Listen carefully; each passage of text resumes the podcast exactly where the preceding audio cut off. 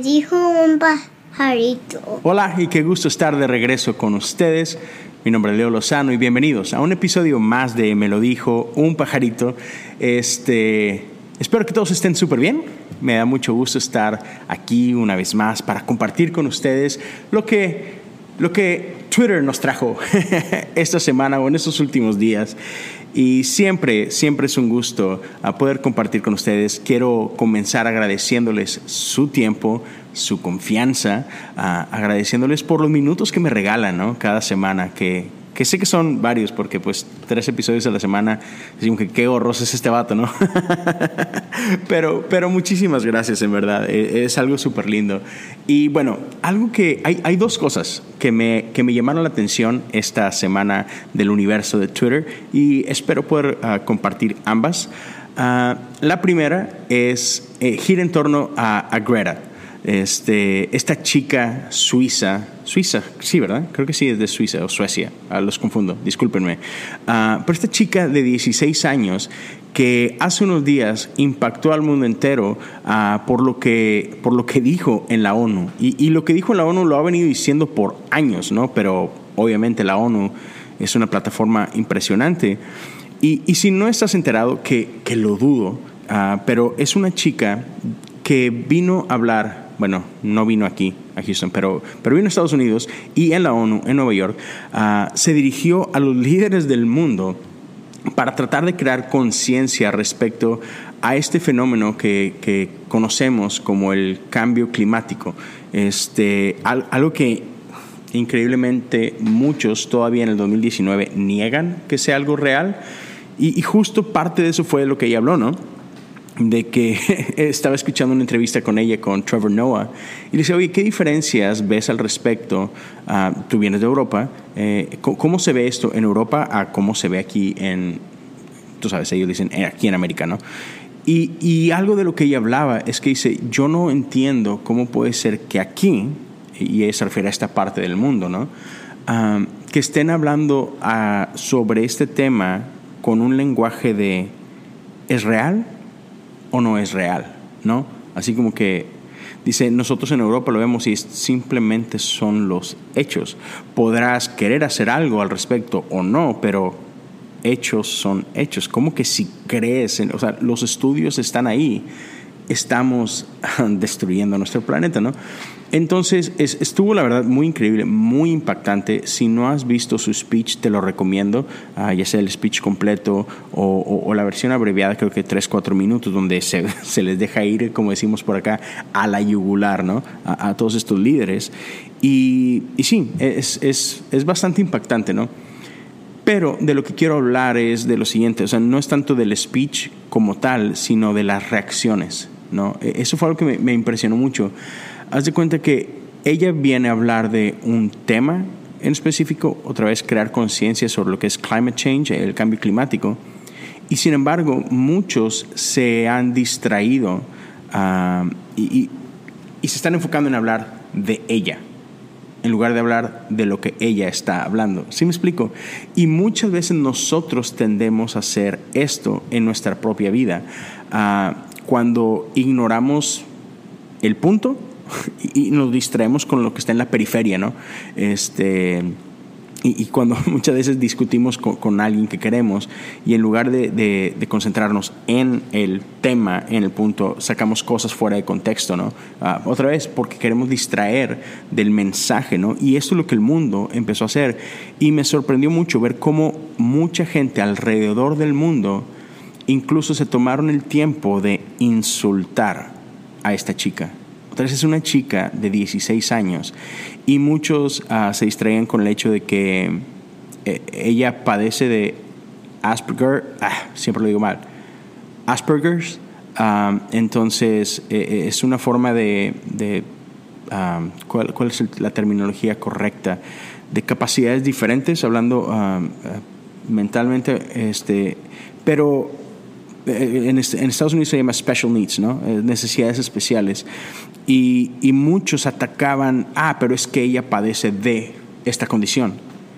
Y al menos Ah, me encantó la respuesta de ella y, de gente allegada a ella, donde decía, ella no, no deja que eso sea una limitante, al contrario, ella ve su condición como algo que está a favor de lo que está luchando, ¿no?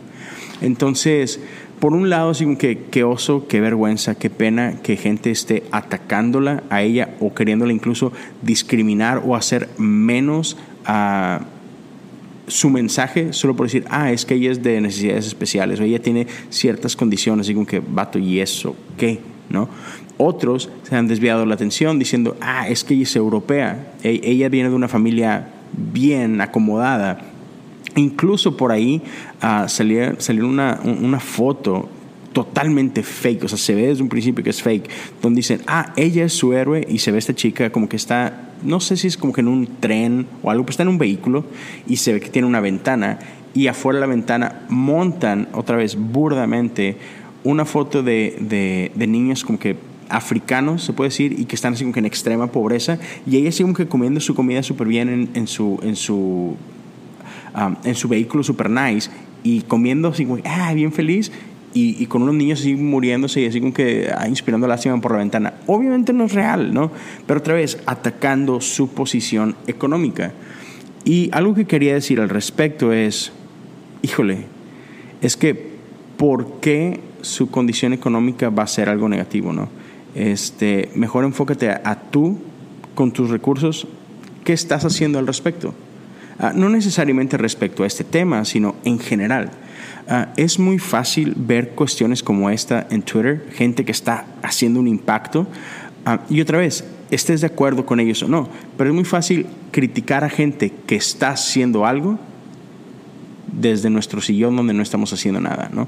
O es muy fácil criticar gente que está en el mundo tratando de hacer un impacto desde nuestros teléfonos viendo Netflix y pues aquí distraídos un poquito, ¿no? Así como que, no, ¿qué estamos haciendo? Otra vez, ella tiene una causa que lo apasiona, ¿no? Y, es algo por lo que ella ha decidido luchar y dedicar su vida. Qué chido, celebremos eso otra vez, más allá de que puedas estar 100% de acuerdo con ella o no. Entonces, ¿qué has descubierto tú en tu vida que te haga pararte de tu asiento y decir, sabes que este tema me apasiona? Voy a hacer algo al respecto. ¿Por qué? Porque quiero un mundo mejor y creo que esto es necesario para que mi mundo sea mejor. Otra vez, cualquiera sea este tema. Entonces, me encanta lo que dice Éxodo 4 y, esta ocasión donde um, Moisés tiene un encuentro con, Dios. Y, pero está dudando de sí mismo y está dudando de sus recursos. ¿Quién soy yo? Yo no puedo. Y sin embargo, uh, el Señor le preguntó, ¿qué es lo que tienes en la mano? Una vara de pastor, contestó Moisés. Arrójala al suelo, le dijo el Señor. Así que Moisés la tiró al suelo y la vara se convirtió en una serpiente. Entonces Moisés salteó hacia atrás y el Señor le dijo, extiende la mano y agárrala. Y, es esta historia donde,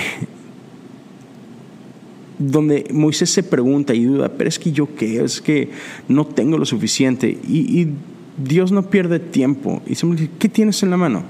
Esto ok, yo puedo usar eso. Entonces, te lo pregunto a ti, ¿qué tienes en tu mano? Lo que tú tienes es suficiente para que hagas un impacto de aquello que te apasiona. ¿Qué es lo único que necesitamos hacer? Hacerlo. Así de fácil. Hacerlo. Encuentra algo que te apasiona y haz algo al respecto.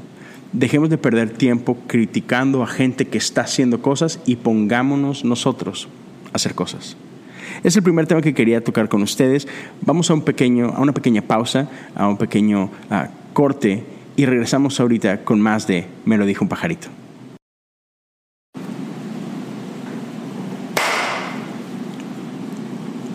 Pues bien, ya estamos de regreso aquí en, en, este episodio Me lo dijo un pajarito y cambiando un poco de tema completamente, quería, quería terminar con este otro tweet que también no lo quería dejar para otra semana porque luego pues que ya nada que ver, pero la temporada de la NBA está por comenzar y ya empezaron con juegos de preparación.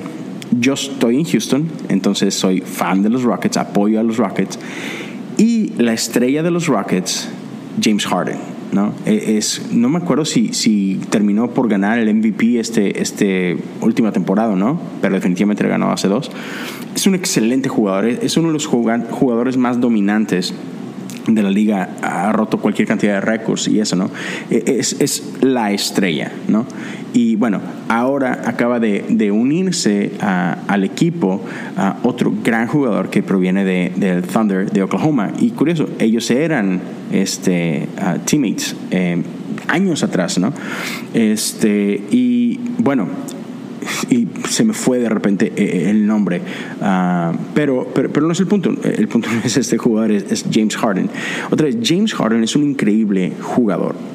Y, y salió en las noticias, creo que fue ayer o antier, porque empezó a ser trending topic como James Harden está, estuvo trabajando todo el off-season en un movimiento nuevo. Ah, James Harden es buenísimo en, muchas áreas del juego, pero algo que fue muy dominante o ha sido muy dominante en los últimos años es su juego desde la línea de, los tres puntos, ¿no? Y es increíble, es imparable, es indefendible, ¿no? James Harden. Sin embargo, durante el paro de la temporada, él estuvo trabajando en un movimiento nuevo, en una variación de, este estilo de juego y, de, este, de este ataque desde la línea, los tres puntos, ¿no? Y, es un pasito así medio curioso donde brinca con una sola pierna y, desde ahí hace eh, el movimiento. Y lo que me llamó la atención de esto es que es James Harden. O sea, el vato es una estrella, es imparable. Uh, uno de los jugadores más dominantes de la liga. Y sin embargo, él no se conforma con lo bueno que es, sino que decidió trabajar para mejorar aún más, para encontrar algo diferente que lo haga diferente, que lo haga aún más difícil de, defender, ¿no? Y, eso me, me dejó así como que, wow, si James Harden se preocupa por trabajar y mejorarse a sí mismo, qué chida inspiración para el resto de los demás, ¿no? O sea, Ah, lo que quiero, con lo que quiero terminar es invitarnos, me incluyo, invitarnos a siempre buscar cómo puedo ser mejor, ¿no? E, e, en esta búsqueda de la excelencia, en este, en este trabajo de, mejora continua, continua que, que, es muy común en el ámbito empresarial, es qué puedo mejorar, qué puedo hacer, o sea, qué es lo que Dios me ha dado, qué talentos me ha dado Él y cómo puedo desarrollarlos, ¿no? Y, me encanta esta parábola en, la que Jesús habla de, tres hombres a quienes les dio talentos, ¿no? Así que a uno le dio cinco, a uno le dio dos y a otro le dio uno, ¿no? Y, y dos de ellos se pusieron las pilas, se pusieron a trabajar y uno de ellos transformó sus cinco talentos en diez, el otro transformó sus dos talentos en cuatro. Pero uno de ellos que escondió el talento que tenía, ¿no? Y este, quizá ya sepas cómo termina la historia, ¿no? Donde por ahí ese que escondió el talento se lleva un, regaño por ahí. Pero ese es tema para, para otro tiempo, me gustaría profundizar en eso. Pero el punto aquí es que el que tenía cinco trabajó duro y transformó sus cinco talentos en, en, diez. El que tenía dos los transformó en cuatro. Entonces, Dios ha puesto talentos en ti. No te conformes con el talento natural, sino trabájalo, desarrollalo. Busca qué más, a dónde más te puede llevar ese talento. No te conformes. El conformismo mata, mata sueños, mata potencial, mata destinos no te conformes, trabaja duro, busca más. Si, otra vez, si James Harden, el jugador más dominante de la liga, encontró tiempo para decir, mm, no es suficiente, no estoy conforme, quiero más, tú y yo podemos hacer lo mismo en cualquier área de nuestra vida, ¿no? En, lo que sea ah, para lo que tú eres bueno, a lo que sea que te dedicas, ya sea que seas estudiante, sea que eres músico, líder de alabanza, líder en la iglesia, eres parte del equipo de servicio, parte del equipo creativo, no sé, trabajas en un banco, como otra vez, este, en tu rol de estudiante, en tu rol de hijo, en tu rol de hermano, ¿cómo podemos ser mejores? Así que con eso los quería dejar, con esas dos pequeñas historias. Espero que tengas una increíble semana, espero que, que, Dios abra puertas en, en tu semana y que lo puedas ver en las cosas comunes de tu vida y que día a día Él te sorprenda dejándote saber, hey, aquí estoy, estoy contigo. Y por favor, no dudes en, contactarme. Te comparto mis redes sociales. Puedes encontrarme en Instagram y en Twitter como Leo Lozano HO. Mándame un mensaje. Déjame saber qué es lo que Dios está haciendo en tu vida. Cómo es que Dios te está ah, motivando, dejando saber que está ahí. Y te invito también a que te suscribas a mi canal de YouTube. Me puedes encontrar como Leo Lozano.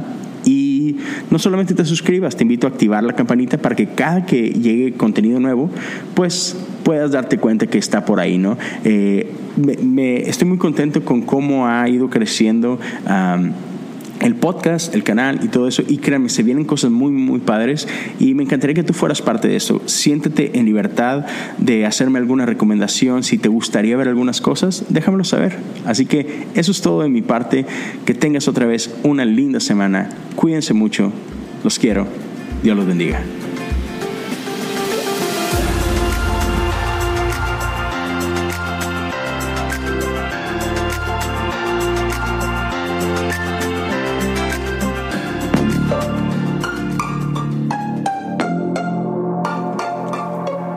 Hey, ¿te gustó este podcast? Visita Podcast Cristianos en Español en Instagram, Facebook y Twitter para encontrar más podcasts como este.